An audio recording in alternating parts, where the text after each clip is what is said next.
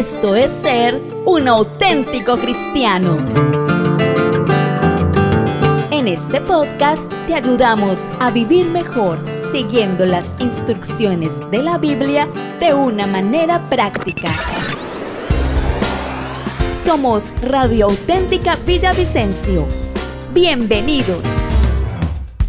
¿Sabes qué es el síndrome mano, pie, boca?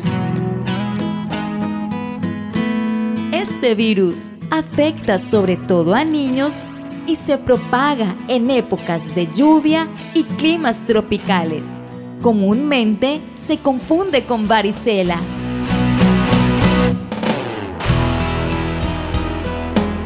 El doctor Ricardo Toledo, médico cirujano, especialista en pediatría y parte de la Sociedad Colombiana de Pediatría, nos enseñará cómo identificar, tratar y prevenir este virus bajo la dirección de Héctor Andrés Cortés.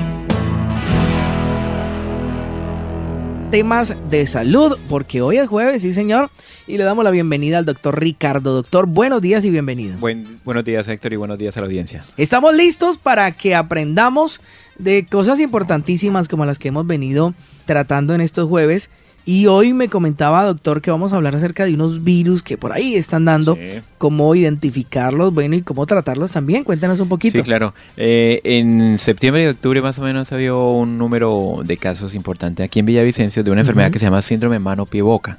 Mm, y eso lo causan unos virus eh, que atacan normalmente el tracto gastrointestinal de los niños. Entonces, pues vamos a aprovechar y como está, entre comillas, en epidemia, por decir aquí en Villavicencio, en la ciudad, pues aprovechamos y hablamos un poquito de virus en la piel, entre esos este síndrome mano-pie-boca, que a veces se confunde con varicela. Entonces, mm, aquí hay como lo importante para que los papás puedan tener como claro más o menos de Claro, cómo diferenciarlos, ¿no? Porque es que se, se asusta la gente diciendo es varicela. Varicela casi siempre consultan pensando que es una varicela porque la, el brote es parecido a la varicela. Y entonces ya eh, ponen en cuarentena al muchacho y nadie se le arrima y toda la cosa. bueno, en general los virus hacen parte de enfermedades infecto-contagiosas. Entonces el hecho de que sea un virus de este tipo no quiere decir que no de pronto no necesite aislamiento, cuidados o algo. Porque igual se va a contagiar.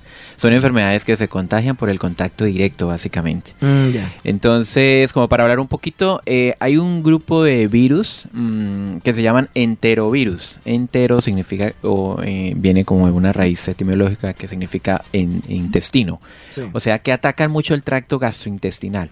Entonces, en esos virus, el más conocido es el virus del polio, que para el cual existe una vacuna y que cuando, bueno, estamos en este momento como una directriz de la Organización Mundial de la Salud y como un presupuesto para las Américas de que se haya erradicado el polio de, nuestra, de nuestra comunidad.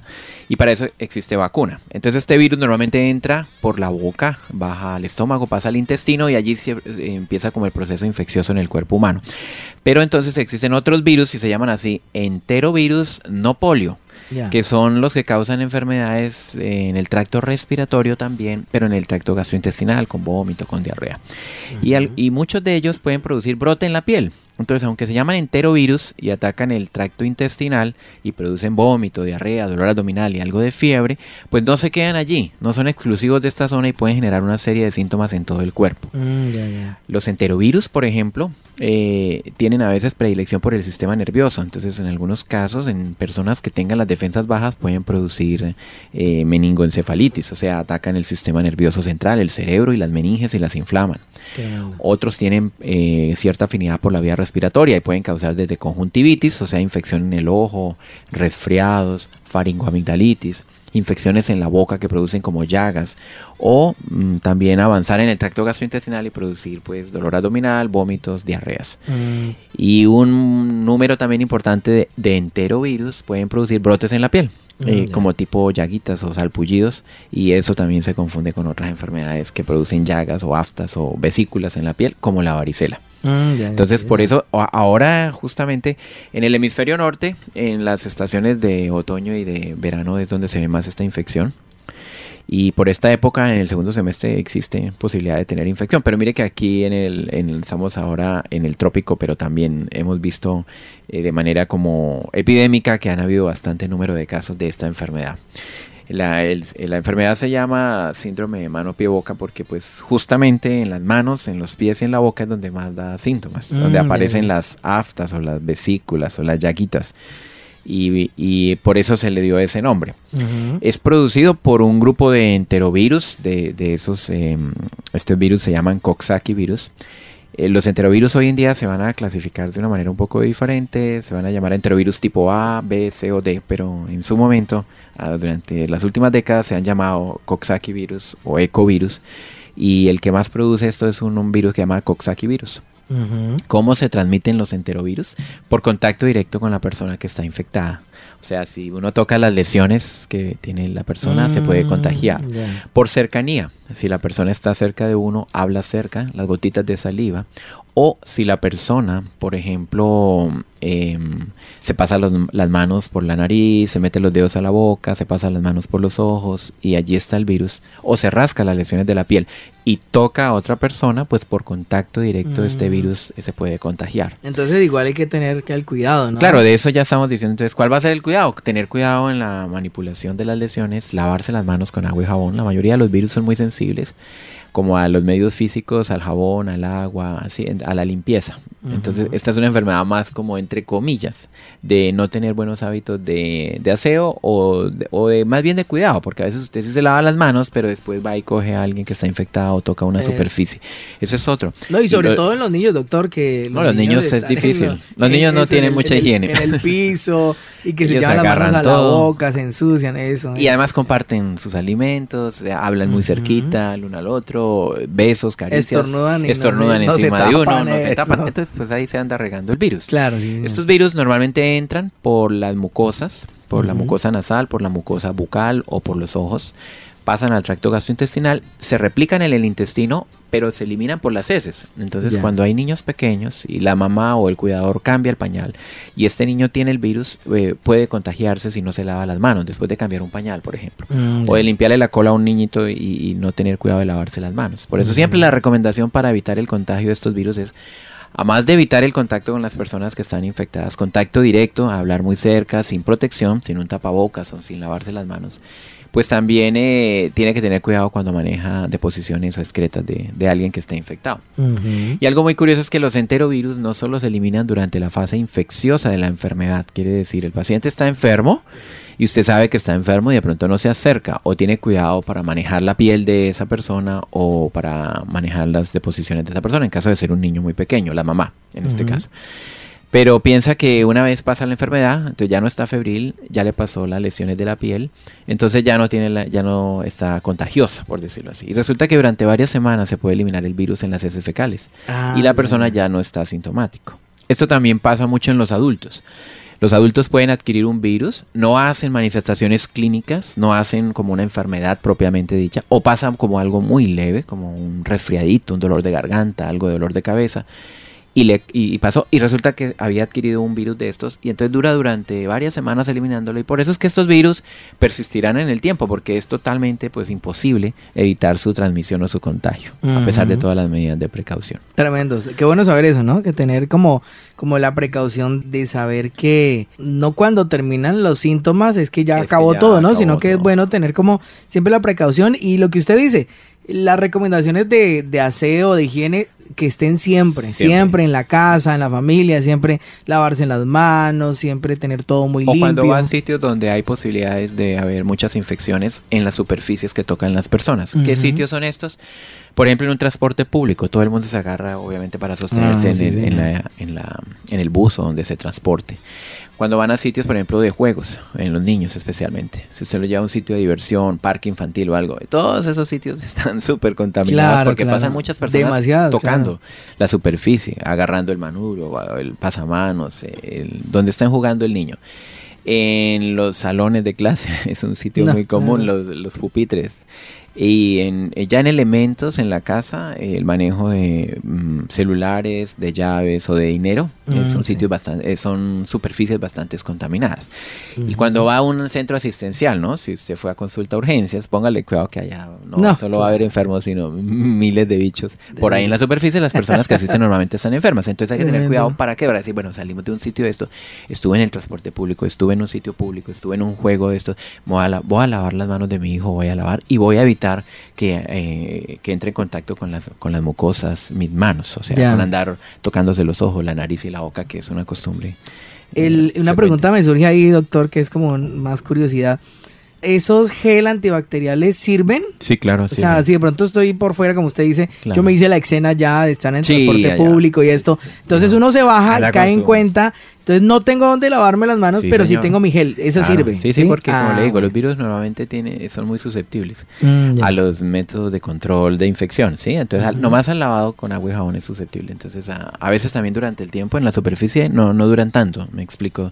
Si alguien eh, escupió, por decir algo, en el piso, no va a durar ahí semanas. El virus se, se seca y se muere. Ah. Se desintegra el virus. Pero los geles antibacteriales sí tienen esa función. Entonces, eh, la medida más efectiva es el lavado de manos con agua y jabón. Pero Ujú.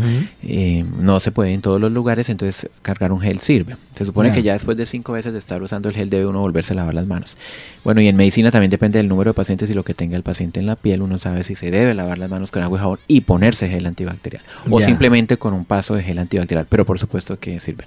Ah, ya, buenísimo. Entonces hay que tener el cuidado de todas estas cosas. Sí, señor. Entonces, ¿cómo es el cuadro clínico de esta la enfermedad? Eso. Normalmente el periodo de incubación, que es el periodo en el cual la persona adquiere el virus y manifiesta los síntomas, es, decir, si, si hoy se infectó la persona, eh, adquirió el virus, no quiere decir que hoy mismo se enfermó, sino que unos días después, mientras se reproduce en el cuerpo, mientras coloniza, llega a los órganos donde va a causar la infección y se reproduce, pues se llama periodo de incubación y usualmente en los virus son cortos, la mayoría. ¿no? Porque hay virus que tienen periodos de meses de incubación.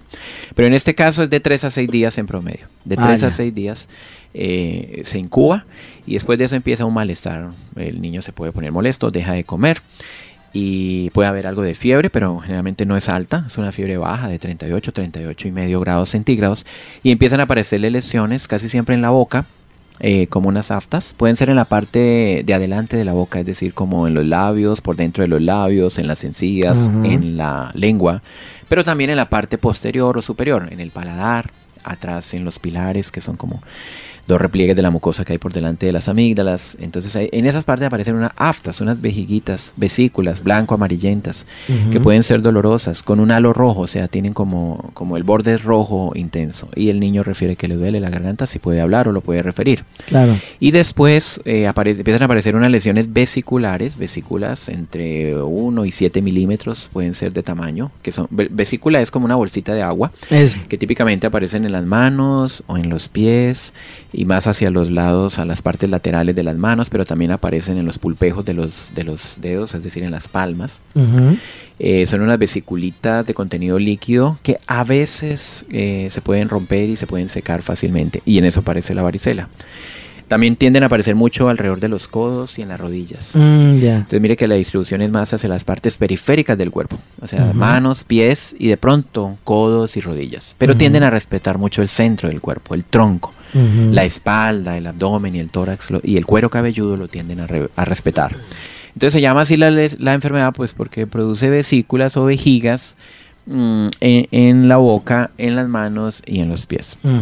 La enfermedad se considera en general autolimitada, es decir, si, si nadie interviene, ¿sí? si ningún médico interviene, nunca consulta, la enfermedad va a pasar en un periodo de 7 a 10 días. Es un poco Ujú. incómodo porque puede producir algo de malestar. Normalmente las lesiones no son tan dolorosas, de pronto las Pero de la pueden boca. picar también. Puede dar un poquito de rasquiña, es cierto. Toda- todo lo que produzca vesícula en la piel, toda enfermedad da rasquiña. Mm, ya. Entonces uno debe procurar poner alguna crema o algo para quitar la rasquiña. Ujú. Y para el malestar tomar acetaminofén. Y lo más importante es saber que esa persona está contagiosa. Entonces si el niño asiste al jardín, entonces lo mejor es que no vaya al jardín porque va a ser una epidemia como ha sucedido. Mm, sí, en varios colegios aquí yo me he enterado que había pasado la epidemia porque empieza un caso pero es supremamente contagioso. Claro, Y el claro. niño le pasan las lesiones a los 10 días, pero él todavía sigue eliminando por las heces fecales porque es un enterovirus, está en el intestino durante semanas o meses. Entonces, ahora, la edad de predilección es menores de 5 años y casi que entre más pequeño sea el niño, más florido es el cuadro. O sea, entre más esté como cercano a su periodo de recién nacido, o sea, menores de un año, le da las lesiones de la boca, las manos y los pies, y tienden a durar un poquito más de tiempo. la mm, razón es porque el sistema inmune tarda un poco más en controlar el virus. A medida que van creciendo, las lesiones de pronto no son ni tantas, ni tan intensas, ni en todos los sitios como aparece en la mano, en los pies en la boca. Es decir, que un niño entre 5 y 10 años de pronto tiene algo de malestar y alguna afta en la boca y ya. Pero es menor, ¿no? Es, más poquito. Y en los adultos solo el 10% de los adultos puede dar el cuadro completo, es decir, aftas en la boca, en las manos y en los pies, o vesículas, perdón, en la, en la boca, en las manos y en los pies. O sea que entre mayor sea la edad, mejor sistema inmunológico y más menos florido el cuadro. Pero entre más chiquito sea, pues el niño eh, más factible que la enfermedad dure un poco más y sea más florida, o sea, se presente todo el cuadro de tal manera que se puede diagnosticar más fácilmente. Mm, ya. Allí está lo de cómo lo diferencia de, una varicela? Sí, bueno. Entonces, bueno, a veces no es tan fácil. De hecho, como le digo, hasta incluso personal en salud puede confundir, porque las lesiones son vesículas pequeñas de 1 a 3 milímetros Em, que producen algo de rasquiña y que a veces en el centro, después de uno o dos días, se umbilican. Umbilicar es que como que se hunden en el centro, parecen un rosconcito, una donita, y después se desecan, o sea, se seca el líquido y se forma una costra. Entonces, se pueden también llenar de pus, como de una sustancia amarilla que se llama pus y, es, es, como la respuesta inflamatoria local.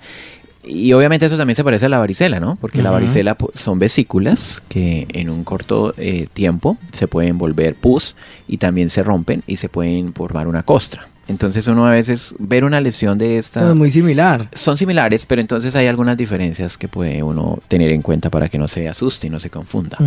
Uno es que pues para tener un contacto con varicela tiene que tener el contacto con alguien que tenga varicela. y para mm, tener una enfermedad como síndrome de mano pie boca, pues tiene que tener contacto con alguien que lo haya tenido. Entonces uno preguntando eh, ya empieza a orientarse. Dice, ¿ha estado en contacto con varicela? Sí. Ah, bueno, ¿cuánto fue hace esto? El periodo de incubación de la varicela es un poco más largo que el del síndrome mano-pie-boca. Porque este síndrome, el de mano-pie-boca, eh, el periodo de incubación, como les decía, es 3 a 6 días, mientras que la varicela es entre 10 y 21 días. O sea, es mm, más tiempo. Sí. Eh, segundo, para la varicela existe vacuna que se aplica actualmente en Colombia al año. Eh, para el virus de mano pie boca no existe vacuna. Entonces, si hay un antecedente de vacunación, es probable que esté protegido. O si ya le dio. Cuando ya se dice, ya le dio varicela, sí, ya tuvo varicela, es muy poco probable que ahora le vuelva a dar varicela, a menos que sea un paciente con problemas en sus defensas inmunológicas. Mm, Pero si un paciente normal ya le dio varicela, se supone que no va a tener anticuerpos, se supone que va a tener anticuerpos, pues puede pasar, pero son los casos muy, muy contados y en circunstancias especiales como baja de defensas. Entonces, eso es otra cosa que nos ayuda a diferenciar. Em, la varicela también es supremamente contagiosa y se contagia igual, es, en eso sí se parece, por contacto cercano, por hablar cerca, toser, estornudar, porque se mandan la mano a la boca, a los ojos o a la nariz y luego le dan la mano a la persona, entonces le contagian sus manos. Eh, también por el contacto de las lesiones. Siempre las vesículas de estas infecciones virales son muy ricas en los virus, entonces si usted empieza a manipular o a tocarlas y no se lava las manos, usted mismo se está autoinoculando el, el mm, virus. Entonces, en estos casos, las mamás de los niños con esto casi siempre están infectadas. Uno ya sabe, esa persona también debe tener la infección o varios en casa la pueden tener. Las lesiones de varicela mm, tienden a iniciar más en el tronco en el ah, tronco y en la cabeza. No respetan el cuero eh, cabelludo, es decir, le da en el cuero cabelludo, le da en el cabello, en, la cabeza. En cambio, estas lesiones, mire que son más de la parte distales, manos, pies y boca, no cuero cabelludo y tronco. Entonces, esto ayuda a diferenciar. Mm. y también la experiencia clínica de la persona que está viendo ya puede decir, no, esto es más característico de esto que, que de lo otro. Pero a veces mm, le llegan a uno con el diagnóstico, me le dio varicela esas son unas pequeñas diferencias. Hay contacto con varicela, no tiene vacuna, las lesiones empezaron en el tronco y en la cabeza y no tanto en las partes de las manos o los pies. Ahora, no es que en las manos y los pies no les pueda dar lesiones de varicela, claro que le puede dar, pero no es la presentación inicial, ni típica, ni característica. Y la varicela, mm, eh, enfermedad infectocontagiosa, eh, pues también tiene eh, periodos de contagio desde dos días antes del inicio del cuadro febril hasta que todas las lesiones estén desecadas o en costra. Entonces, miren que el periodo de, contagio es un poco más circunscrito, o sea, más, limitado y más predecible. Es decir, una persona con varicela, usted sabe si es contagioso o no. ¿sí? En cambio, una persona con síndrome de mano la pudo haber tenido y, hace semanas o meses y, usted no ya ni sabe que le dio mm, o el paciente, y, pero si no tiene cuidado en el lavado de manos, pues puede ser contagioso. Sí, señor. Ahora, una complicación adicional para mencionarle a los papás, que a veces también es un motivo de consulta. Les dio esta enfermedad, pero también pasa con la varicela, no solo con el síndrome mano-pie-boca, sino con la varicela, que unas semanas después, cuatro, seis u ocho semanas después, las uñas se pueden partir y se pueden caer. Mm, Entonces las uñas se fragmentan eh, de uno o varios dedos de las manos o de los pies o de ambos y consultan porque casi siempre cuando una uña se fractura y se pone obviamente la parte distal o, la parte más de afuera del dedo eh, blanco amarillenta, piensan que son hongos. Mm, es muy extraño ver hongos al tiempo en varias uñas, en las manos, en los pies, es demasiado extraño. Sí, o sea, normalmente los hongos en las uñas son de una uña. Mm, o máximo dos uñas. Y tiene predilección por, por los dedos que más usted usa, el índice o en el caso de los pies por el dedo gordo. Pero decir que le dio hongos en 10 uñas o en 5 uñas, pues ya es muy complicado. Pero esta enfermedad, el síndrome de mano, pie, boca, después 4, 6 o 8 semanas, va a ver que las uñitas del niño se, se fracturan y, parece que tuviera como hongos, entre comillas. Y consultan a veces es por eso, por la fase tardía de la enfermedad se llama eso. Pero eso también hace parte como del... Hace parte la evolución del cuadro y mm. posiblemente ese paciente todavía es contagioso. Ah, ya. Y ahora en la uña no, es en las vesículas donde hay en la, hay en la uña que se partió y se cayó, ahí no, no está contagiando, pero es porque está en el intestino y en sus heces fecales seguramente todavía lo está eliminando. Claro. ¿Y qué hay que hacer para eso? Nada, esperar que vuelvan y salgan las uñas, normalmente no, no tiene ningún tratamiento, estos virus no tienen tratamiento normalmente, o sea, no hay un medicamento para formularles, no hay un examen para hacerles, Mm, casi nunca hay complicaciones en pacientes muy pequeños, de pronto recién nacidos, o en pacientes con inmunodeficiencia sí pueden presentar complicaciones como infecciones respiratorias, bronquitis, o infecciones de la vía respiratoria alta o incluso infecciones del sistema nervioso central, meningitis o encefalitis.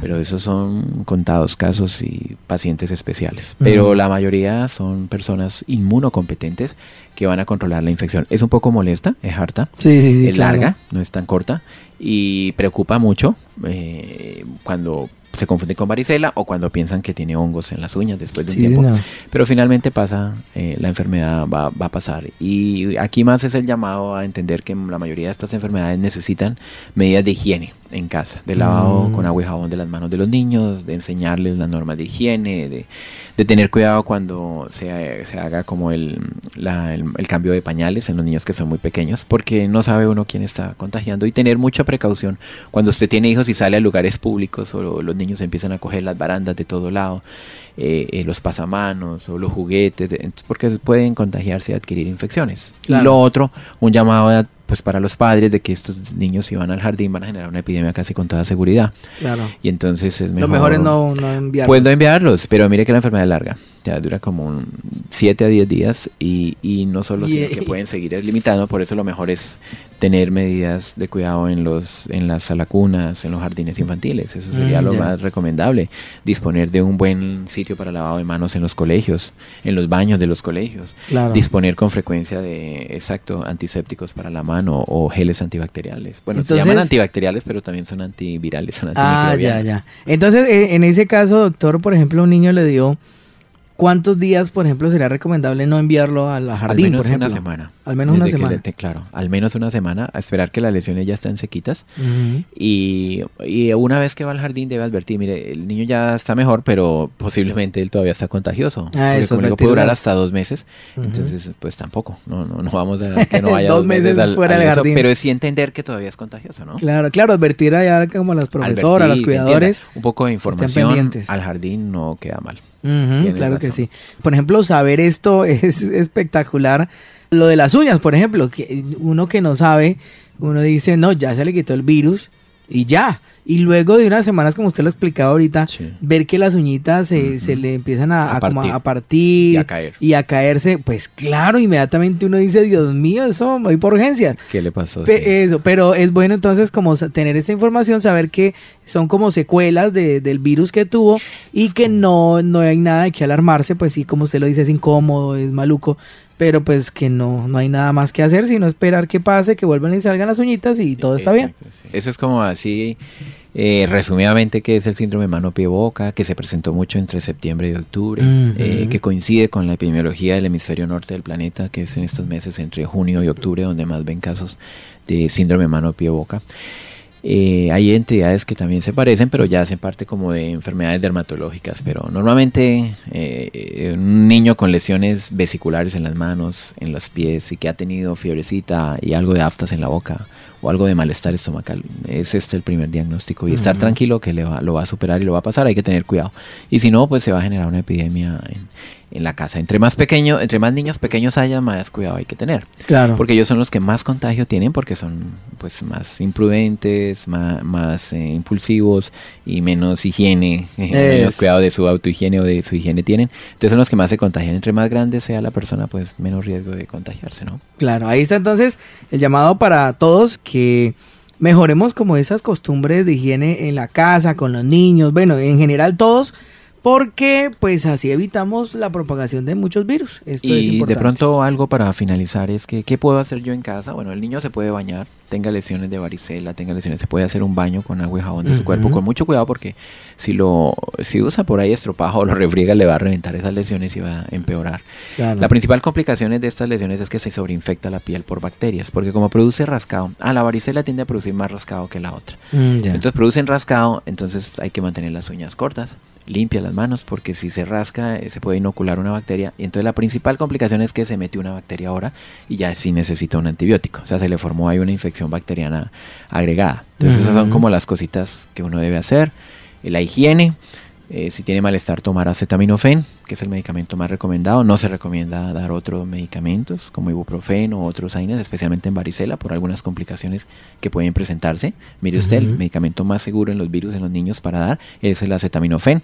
Así que no se estrese mucho si va a la EPS y le formulan solo acetaminofén. Es por estas razones, es más seguro. Eh, y de pronto para quitar un poco la rasquiña, uno de los productos que más se usa es la calamina, que lo venden en lociones, en soluciones en las farmacias para aplicarse. Calamina. La calamina. Mm. Calamina es el, nombre genérico del producto para quitar un poco el rascado y ya, y esperar. Es como lo único que puede hacer. No hacer más cosas extraordinarias ni, ni otras cosas, a menos que el médico lo indique. Para tener como, eso es lo que uno puede hacer en casa.